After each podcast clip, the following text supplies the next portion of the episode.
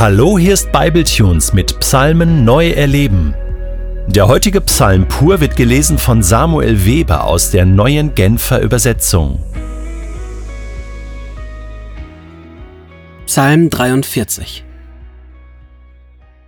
Verschaffe mir Recht, o oh Gott, und führe du meinen Rechtsstreit gegen ein Volk, das keine Güte mehr kennt.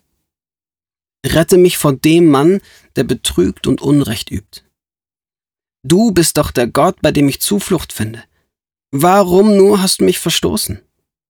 Warum muss ich so traurig meinen Weg gehen, bedrängt von meinem Feind? Sende mir ein Licht und deine Treue, damit sie mich leiten und mich zurückbringen zu deinem heiligen Berg, zu deiner Wohnung. Dann werde ich vor Gottes Altar treten. Ja, ich will zu Gott kommen, der mich mit Jubel und Freude erfüllt. Dich will ich loben beim Spiel auf der Harfe, dich, mein Gott. Warum bist du so bedrückt, meine Seele?